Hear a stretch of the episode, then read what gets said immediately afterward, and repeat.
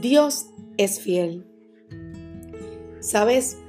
La fidelidad es uno de los distintivos del carácter de Dios. Dios es fiel y nunca dejará de serlo. Dios es misericordioso.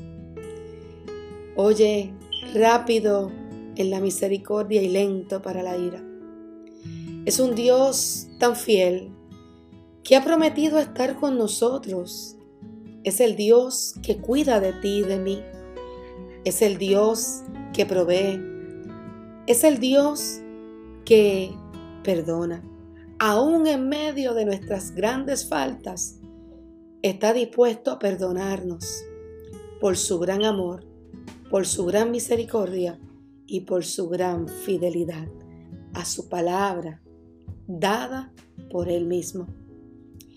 Es un Dios que en el transcurso de la historia bíblica hemos visto cómo su amor y su fidelidad se ha manifestado en medio de su pueblo, cómo su fidelidad ha estado siempre presente en tu vida y en mi vida. Bienvenidos una vez más a más que un café, siglo XXI, con taza de café en mano, el sonido del coquí y posiblemente escuchemos algunos cánticos de las aves. Esto es más que un café, siglo XXI. Dios es fiel. Dios durante todo este tiempo se ha manifestado en tu vida y en mi vida por encima de nuestras acciones, de nuestros pensamientos, por encima de lo que nosotros hemos decidido creer o no. La fidelidad de Dios no se limita a ti y a mí, sino que a Él mismo, que ha dado su palabra y ha prometido estar con nosotros todos los días hasta el fin del mundo. Sin embargo, eso no significa que la fidelidad de Dios no traiga consigo algunos elementos de, consecuencias. No considere en algunos momentos que Dios pueda tener algún tipo de molestia y que Dios en algunos momentos se replantee algunas cosas con nosotros. Pero lo que sí es cierto es que esa característica de fidelidad, eso que define su carácter, acompañado de la misericordia que se renueva día a día, según la palabra nos enseña, y ese amor tan profundo por su mejor creación, ha sido más fuerte que cualquier molestia, enojo o desagrado que Dios haya tenido o tenga basado en nuestras acciones, en nuestra conducta, en nuestra insistencia de desobedecerle a Él. Porque qué mucho nosotros olvidamos en el camino quién es Dios, lo que ha hecho y lo que es capaz de hacer por ti y por mí. En estos últimos tiempos hemos estado estudiando algunos capítulos o algunas enseñanzas de Dios es fiel y hemos encontrado, utilizando, ¿verdad? Eh, eh, nuestros hermanos, compañeros de la iglesia, discípulos de Cristo, que muy bien muchas veces se dan la tarea de escribir este material de estudio. Y he tenido en mi mano la oportunidad de estar trabajando sobre ello. Y he podido ver que en esta unidad tan importante, que tal vez es un poquito eh, pasada, ¿verdad? menos adelantada a donde va el material, y he querido regresar a estas, esta información para recordar la importancia y ver dónde Dios se ha manifestado su fidelidad aún en medio de un pueblo que se ha olvidado muchas veces quién es Él. Una fidelidad que se muestra como en la provisión del cielo cuando llueve maná. Ese momento donde el Señor provee alimento a un pueblo que murmura, que cuestiona, que, que pone en duda y cada vez que ocurre alguna situación, este pueblo de Israel, su mentalidad, su pensamiento y su acción era querer volver a regresar al lugar donde Dios los había libertado. Y cuando vamos a Éxodo 16, encontramos ese momento donde el Señor provee alimento al pueblo. Y dos líderes que se molestan por la murmuración, por el cuestionamiento de un pueblo.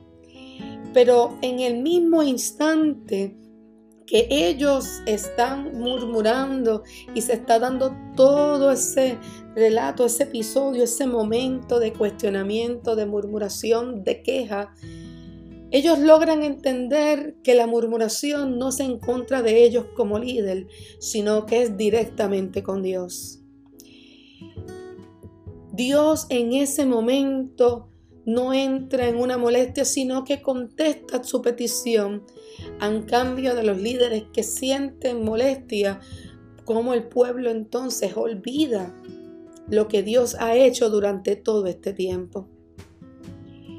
Pero Dios con su amor y su misericordia y su fidelidad a una promesa dada, a una palabra derramada sobre la vida de este pueblo que escuchó su clamor luego de una esclavitud de 400 años en Egipto, los sacó y los acompañó y los ha cubierto durante todo ese camino. Entonces hizo provisión para su pueblo. Pero le puso condición y es interesante porque Dios siempre tiene respuesta para nuestra vida.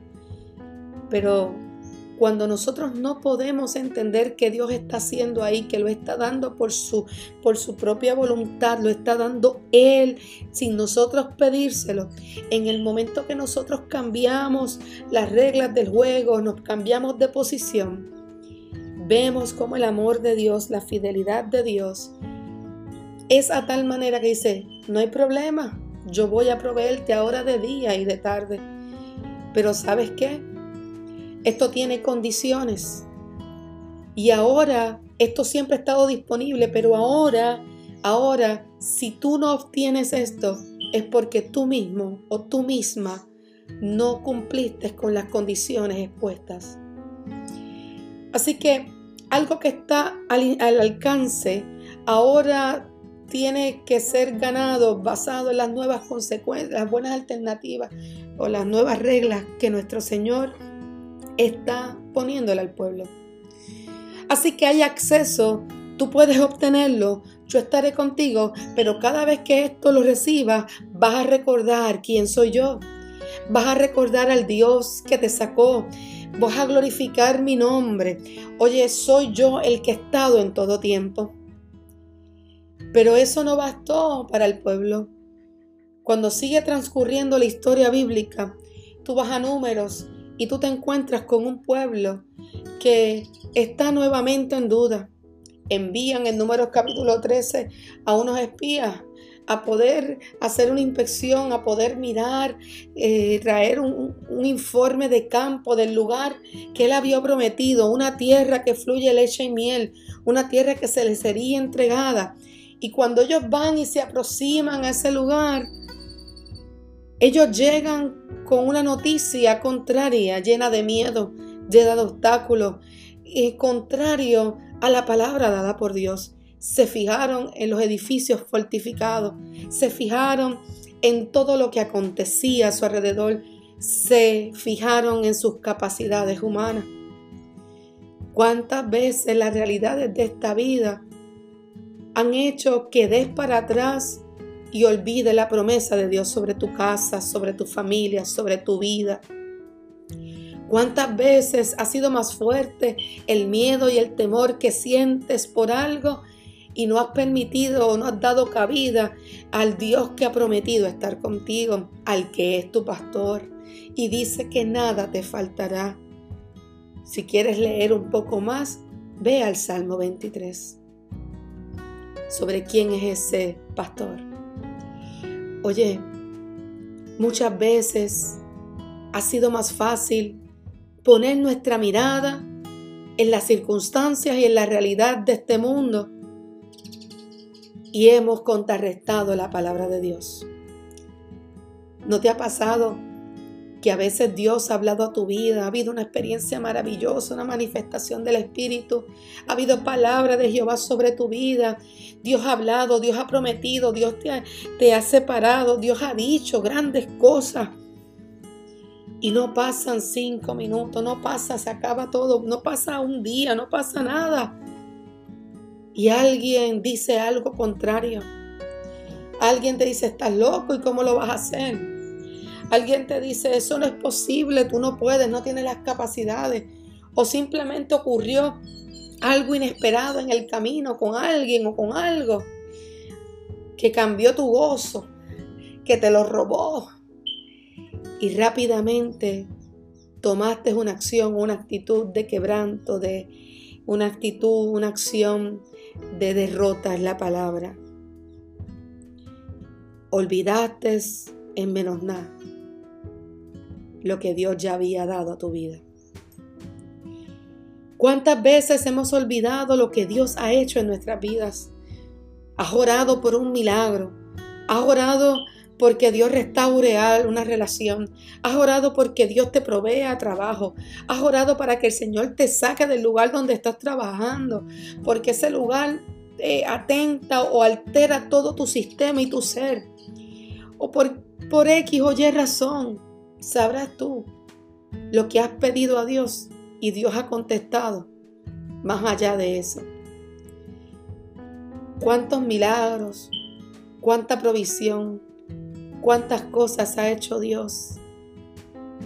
Y al primer obstáculo te rendiste y olvidaste que en otros momentos Él siempre ha sido fiel. Mi realidad no depende de este mundo, depende del reino de los cielos. Lo he dicho durante todo este tiempo. Así que hay un pueblo que olvida eso. Pero más adelante vamos a encontrar que, que ese Dios que escucha el clamor, ese Dios que proveyó alimento, ese Dios que los libertó, ese Dios que por encima de cada acción tomada por el pueblo contrario se mantuvo fiel con él. Pero llegó un momento que Dios se molestó a tal nivel y se cansó y le pregunta a Moisés en números capítulo 14, versículo 11, le dice, y Jehová dijo a Moisés, ¿hasta cuándo me ha de irritar este pueblo? En la nueva versión internacional dice, ¿hasta cuándo va a seguir menospreciándome este pueblo? Oye, ¿y hasta cuándo en la lenguaje actual dice que hasta cuándo va a dudar de quién es Dios? Oye, lo quiero leer exactamente como dice en el, en el versículo 11 en, en traducción lenguaje actual. Dice, ¿hasta cuándo este pueblo seguirá creyendo que yo no soy importante ni tengo poder? Ya he hecho tantos milagros delante de ellos y todavía no creen en mí. Y todavía no creen en mí. Ese es el cuestionamiento de Dios, de Jehová a Moisés. Llega un momento que Dios se molesta a tal nivel por el menosprecio, por la duda constante, por la insistencia de un pueblo olvidarse. A eso yo le he llamado memoria a corto plazo. Eso yo le he llamado a una memoria selectiva. Decidimos en muchas veces poner nuestros pensamientos en aquello que nosotros entendamos y darle un delete o sacar y apartar de aquello que realmente tiene valor en nuestra vida y es más fuerte. Nuestra fe es tentada, nuestra fe es debilitada cada vez que nosotros enfocamos nuestra mirada a la realidad de este mundo. Cada vez que enfocamos la mirada a nuestra propia prudencia y a nuestras propias fuerzas, a nuestras propias capacidades. El ser humano durante toda la historia de la vida ha tenido un problema de autoridad, ha tenido un problema de reverdía, ha tenido un problema de poder mantenerse constantes y firmes, ha tenido un problema de obediencia. Sí, someternos a la autoridad se nos hace difícil. Nuestra autoridad es Cristo Jesús, el que ha prometido estar con nosotros. ¿Sabías que estoy convencida que la vida en Cristo, que, la, que la, lo que el Señor nos pide no es complejo, no es difícil. Los complejos somos nosotros ante nuestras limitaciones humanas y el querer siempre caminar como queremos, como si no tuviéramos a alguien a quien seguir o rendir cuenta. No es tan complicado. Lo complicado lo hacemos nosotros con nuestra prudencia sin olvidando quién es Dios en nuestra vida. Dios tiene un coraje tan fuerte, está, está irritado. Ha llegado, ha colmado la copa, esa gota que colmó la copa. Sí, llegó ese momento donde Él, un pueblo que no se merece eso que Dios hace pero entonces vemos un líder y ahí es que viene ser un buen líder muchas veces, que conocía el carácter de Dios, que había tenido un tú a tú con Dios, que conocía lo que lo definía, quién era Dios, a quién era ese poderoso. Él se relacionaba con el Padre, él sabía quién era Dios y cuál era la misión real de Dios, el propósito de él. Moisés conocía, eso es lo bueno de conocer a Jehová, eso es lo bueno de nosotros relacionarnos e intimar con Él, eso es lo bueno de nosotros poder saber cuál es el carácter de nuestro Padre Celestial. Ese Moisés que en un momento dado, aún en medio de todas las excusas que le dio, le dijo, si tu presencia va conmigo, entonces yo iré. Y la presencia de Dios iba con él. Y él caminó en obediencia, bastó con esa solicitud para él saber que verdaderamente Dios estaba presente. Lo vio en la sal saliente, lo vio en tantos momentos. Un pueblo que él sabía que había cometido injusticia, que había cometido atropellos, que había tentado contra Dios. Había construido un Dios que ellos, un pueblo que había construido un, becerro de oro, un pueblo que se quejó, un pueblo que no hizo, que no hizo una y otra vez, una y otra vez, una y otra vez, acabaditos de salir de Egipto y se estaban quejando, acabaditos de ver cómo el mar se abría y se estaban quejando, acabaditos de ver las maravillas y los milagros que ocurrieron en ese tiempo y se estaban quejando. Tú acabas de ver cómo Dios por encima del temblor de tierra está cuidando a una población que ha perdido estructura, ha perdido casa, pero ha prevalecido la vida.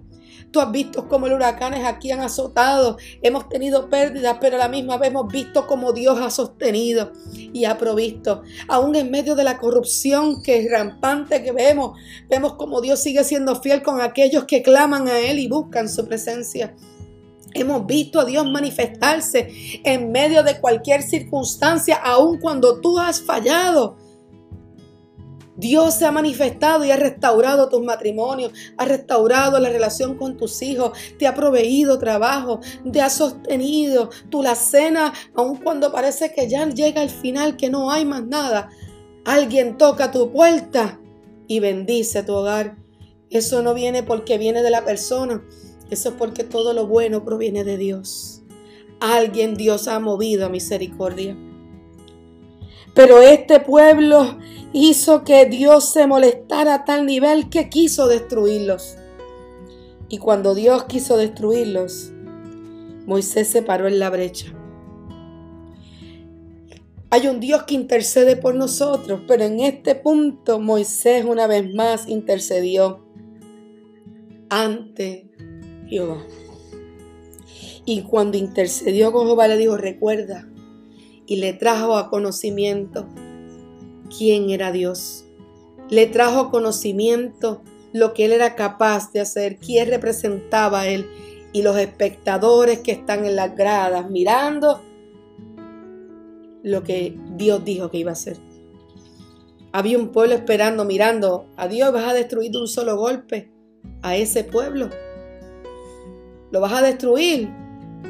¿Y qué pasará con aquellos que vieron que tú lo sacaste y todo lo que hiciste? ¿Dónde va a quedar eso? Esta acción atentaba sobre Dios mismo. Perdería credibilidad. ¿Cuántas veces hay gente en los bleachers, hay espectadores mirando lo que tú has dicho que Dios ha hecho en tu vida y tú has olvidado en un instante lo que ha hecho y has hecho una acción equivocada que atenta con aquello, con el testimonio, con aquello que dijiste que Dios hacía. Ser cristiano no es decir yo creo en Cristo. Ser cristiano es luchar todos los días para modelar el carácter de Dios en tu vida.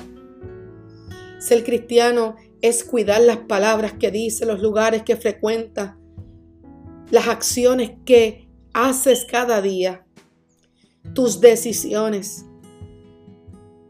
Oye, los espectadores están tan pendientes a ti que si de tu escritorio coges un bolígrafo que no es tuyo y te lo llevas, eso atenta con el testimonio de lo que tú has dicho que Dios ha hecho en tu vida. Hay espectadores que están cerca mirando y a veces depende de esas acciones tuyas y decisiones para ellos tomar decisión de seguir al Señor. Tal vez en otro momento, en otro espacio, abundaremos un poco sobre este tema. Pero hoy quiero decirte que hay un Dios que se molesta, que hay un Dios que se irrita, que hay un Dios que se cansa de nuestra falta de respeto, de nuestra falta de comprensión, de nuestra injusticia, de nuestras malas decisiones, de nuestra memoria a corto plazo, de nuestra memoria selectiva, de nuestro individualismo. Hay un Dios que se hiere cada vez que tú y yo escuchamos mejor a los medios de comunicaciones antes de escuchar la palabra de Dios. Hay algo que Dios está prometiendo hay algo que Dios ha prometido, hay algo que es más fuerte que lo que hay en esta tierra y no depende de lo que diga el gobierno ni del próximo partido que está pendiente los partidos a las elecciones de noviembre. Estamos esperando qué, esperando qué, mientras tu confianza siga puesta en el ser humano, tú y yo seguimos apartándonos de lo que Dios ha hablado y eso le duele a nuestro Dios. Pero qué bueno que hay hombres y mujeres que todavía están dispuestos a pararse en la brecha, interceder. Eso hizo Jesús. Eso hizo Moisés. Eso hizo cada líder. Aquí en Moisés nosotros vemos esa antesala de lo que Jesús hizo por tu vida, mi vida. Moisés se paró ante el Señor, intercedió por un pueblo que ciertamente no, no lo merecía. Y Jesús hizo lo mismo pero fue por Dios su vida y costó, costó mucho dolor y sufrimiento en la cruz. Pero lo hizo por amor, para que tuviéramos apertura. Si Dios hubiera destruido al pueblo de Israel, tú y yo tal vez no estuviéramos aquí o la historia fuese diferente Moisés no hubiera sido, hubiera Moisés aceptado esto, Moisés hubiera sido, hubiera sustituido la promesa que se le dio a Abraham y ahí hubiera quedado la promesa y el pacto que hizo Jehová con Abraham y hubiera quedado ahí como ocurrió en un momento dado con el diluvio con Noé. Oye, no es la primera vez que el Señor se molesta. En Génesis 6:6 el Señor se arrepintió de haber creado al ser humano. Porque después de la caída, de la apertura al pecado, comenzaron a hacer un montón de cosas que atentaban contra quién es Dios. Pero el amor es tan fuerte, la misericordia de Dios. Oye, el pueblo hizo un becerro, el pueblo hizo tantas cosas. ¿Y cuántas veces todavía no es la excepción? Seguimos fallándole lo seguimos haciendo. No podemos seguir pensando que esto va a seguir a nosotros de alguna forma librándonos. No, va a llegar el día y va a llegar la hora que la justicia de Dios se hará por completo sentir. Y yo espero haber alcanzado lo que Él ha prometido y no vivir ese momento tan difícil que le espera a todos aquellos que no crean y confíen y caminen conforme a la voluntad del Padre. Estamos llamados a interceder por el ladrón. Estamos llamados a interceder por la prostituta, por el prostituto. Estamos llamados a interceder por los abatidos, por los pobres de espíritu. Estamos llamados a interceder por todos aquellos que cometen actos que diríamos, wow, esto sí que yo no lo puedo perdonar. Pues sabes que estamos llamados a orar, a interceder, porque es un Dios que perdona. Su fidelidad es tan grande y su amor y su misericordia que el perdón forma parte de su carácter por amor. Sin embargo, que Dios nos perdone no significa que no habrá consecuencias. Has escuchado muchas veces personas, o tal vez eres uno de ellos, que han cometido un delito atroz y están condenados y cumplen en la cárcel. Y allí conocen y se encuentran con el caballero de la cruz. Ciertamente dice, he aquí todas cosas son hechas nuevas. Somos nueva criatura en Cristo cuando nosotros nos arrepentimos y nos acercamos. Pero aún así se mantienen cumpliendo su condena por aquello que cometieron. Sabes, Dios puede dar la palabra y deshacer muchas cosas, pero cuando nosotros cometemos acciones, tenemos consecuencias. La diferencia de esas consecuencias, de poder sobrellevarlas y poder experimentar aquel que dice que estará con nosotros todos los días hasta el fin del mundo. Es cuando nosotros volteamos nuestra mirada, caemos de rodillas a los pies del Maestro y en una acción de arrepentimiento y reconocimiento de que no podemos sin Él. Él nos ayuda a mantener los próximos días de nuestra vida de una manera diferente, con un espíritu alegre, con cabeza en alto, y podemos resistir todos los días malos. Dios puede cambiar tu sentencia y ha cambiado muchas. Y a otros simplemente le ha otorgado algo mejor que eliminar la sentencia de este mundo. Y ha sido el poder de la salvación. El poder tener una vida eterna. Una sanidad del interior. Este pueblo pagó. Y le costó. Le costó que él no los eliminó de un solo golpe, pero su consecuencia los llevó a no entrar a la tierra prometida. A los espías que fueron en contra de la voluntad de Dios murieron envenenados. A los dos únicos que creyeron, Josué y Caleb, los dejó entrar a la tierra prometida. Los demás no entraron, pero sí prevaleció la promesa hecha a Abraham de generación en generación y las generaciones próximas que más o menos cumpla 40 años después. Durante cada generación pudo entrar sus hijos a esa tierra con condiciones para que no se les olvidara lo que había pasado con su padre, con sus padres, con sus parientes. Pero este pueblo no los eliminó Dios, sino que una vez más demostraron su rebeldía sin causa. Una vez demostraron sus propias formas de ellos ver la vida, demostraron una vez más cuán esclavos estaban en sus mentes y en sus corazones, aun cuando habían sido liberados de Egipto. Y quisieron salir a la guerra, o sea, a combatir. Y aun cuando Moisés les dijo, no lo hagan, que van a perecer, van a morir. Aún así ellos salieron y murieron en manos de los otros. Así que Dios no tuvo que hacerlo. Las propias decisiones del pueblo los llevó a perder la vida. Con esto quiero decirte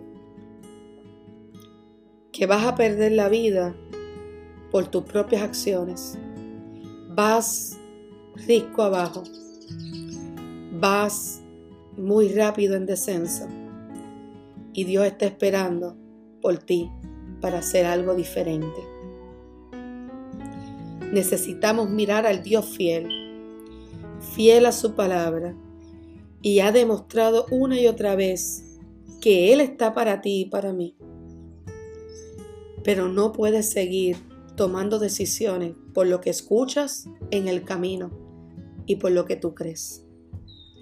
Podrán decir tantas cosas hoy que vivimos en el COVID-19, temblores en la isla, en Puerto Rico. Oye, eh, aproximándonos a la, a, la, a, la, a la temporada de huracanes, con la corrupción en todas partes, no solo en Puerto Rico, el mundo entero, con enfermedades, con personas, con todas las noticias equivocadas. Tú y yo no podemos seguir escuchando. Los medios están diseñados a la izquierda o a la derecha, no están centralizadas. ¿Por qué ninguno de estos medios noticiosos, estos medios que pueden llegar a tanta gente, no se van y se mueven allí al lugar donde Dios está haciendo milagros? ¿Por qué no se han ido a Río Piedra, donde están todas estas iglesias evangélicas unidas, está Río Bautista, la primera iglesia usted Río Piedra, está el comedor de la Kennedy, está la iglesia Mission Boulder, donde está el pastor Diego Wilmo, está allí donde está eh, la, en, en Barrio Obrero, donde está allí la iglesia metodista. Oye, donde se encuentra allí la mesa extendida de Jesús. Oye, ¿por qué no se van por cada lugar donde, donde, donde hay un pueblo que sigue en medio de la crisis dando alimento al que lo necesita?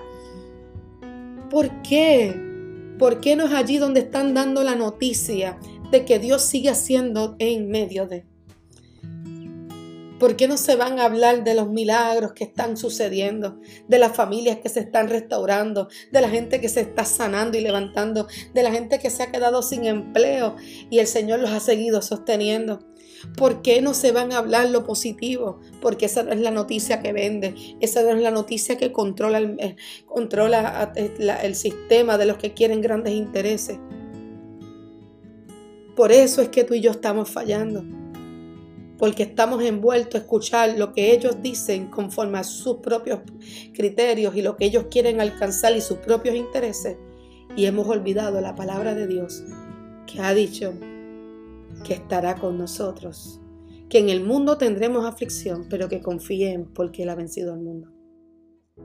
Todas estas cosas pasarán, pero su palabra no pasará. Por tanto, tienes que decidir en quién creer. Hoy yo creo en el Dios fiel, en el Dios que me sostiene, en el Dios que me liberta, en el Dios que me da pan de vida, en el Dios que me perdona y está dispuesto para con mi vida y para mi familia y para todos.